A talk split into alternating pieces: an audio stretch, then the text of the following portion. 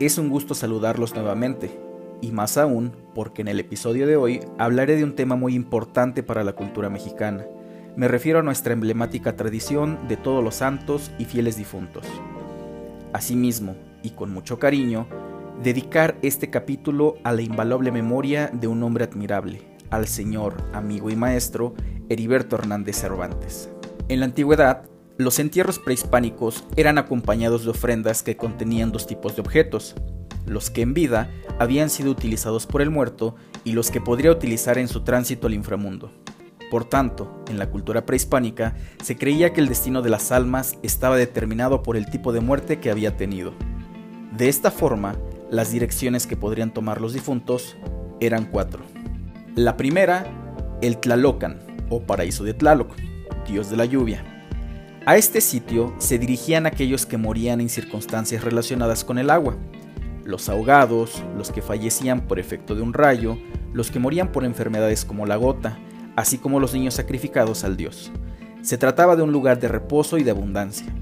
Los muertos eran generalmente incinerados, pero los predestinados a Tlaloc eran enterrados, como las semillas para germinar. El segundo, el Omeyocan, paraíso del sol, presidido por Huitzilopochtli el dios de la guerra.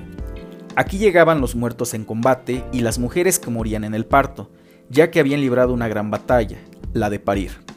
Era un lugar de gozo permanente, en el que se festejaba al sol y se le acompañaba con música, cantos y bailes.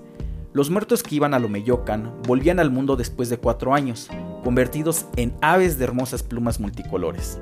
La tercera dirección corresponde al Mictlán, destinado a quienes morían de muerte natural habitado por Mictlantecutli y Mictacacihuatl, señor y señora de la muerte. Era un sitio oscuro, sin ventanas, del que no se podía salir. El camino para llegar al Mictlán era tortuoso y difícil.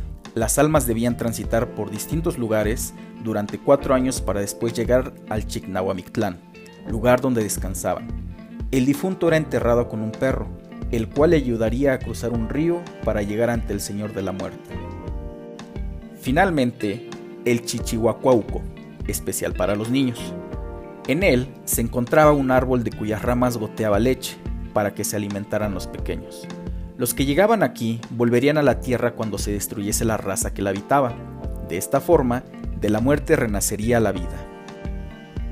Con la llegada de los españoles y en el intento de estos por convertir a los indígenas al cristianismo, se estableció la fiesta del Día de Muertos en coincidencia con una fecha de la celebración católica, el primero y 2 de noviembre, siendo el primer día para recordar a los niños difuntos y el segundo a los adultos. En cuanto a la ofrenda tradicional, se compone de los siguientes elementos esenciales. En primer lugar, la fotografía de nuestro ser querido, que ocupa el lugar principal del altar.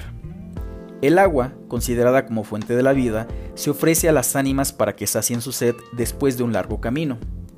La sal purifica y evita que el cuerpo se corrompa. El cirio significa luz, fe y esperanza. El copal o incienso con su perfume venera a los dioses y aleja a los malos espíritus. En cuanto a las flores, las blancas, como el alelí y la nube, significan pureza y ternura, mientras que las amarillas, como el cempasúchil, significan riqueza. Se cree que antiguamente eran usadas como medicamento para curar, conservar la vida y alejar la muerte. Los juguetes se ofrendan a las ánimas de los niños. El pan es el alimento que se comparte fraternalmente con el difunto, donde la forma circular simboliza el ciclo entre la vida y la muerte, los huesos escarchados con azúcar o adornados con ajonjolí representan las lágrimas por nuestros difuntos. Gollete y cañas. Este pan, en forma de rueda, se coloca sostenido por un trozo de caña. Esto se puede relacionar con el antiguo Zompantli, pues los golletes serían los cráneos de los sacrificados y las cañas las varas con que se ensartaban. Hay otros elementos de la temporada que con el tiempo se han ido anexando a la tradición, como el dulce de calabaza, el mole, los tamales y el chocolate.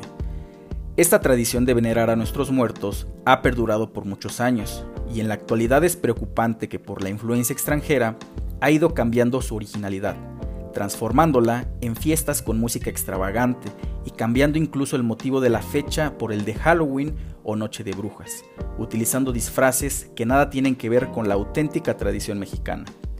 Por eso es importante conocer y rescatar la historia de nuestras auténticas tradiciones, no permitiendo su deformación. Esto es en gran resumen lo que se celebra en las festividades de todos los santos y fieles difuntos en México, en donde la tradición de nuestros antepasados hacen estas fechas muy alegres y ya en la noche los cirios son encendidos en espera de nuestros seres queridos. Espero hayas disfrutado este nuevo episodio y sobre todo que sigas preservando de nuestras tradiciones. Cuídate mucho y nos escuchamos en el próximo capítulo.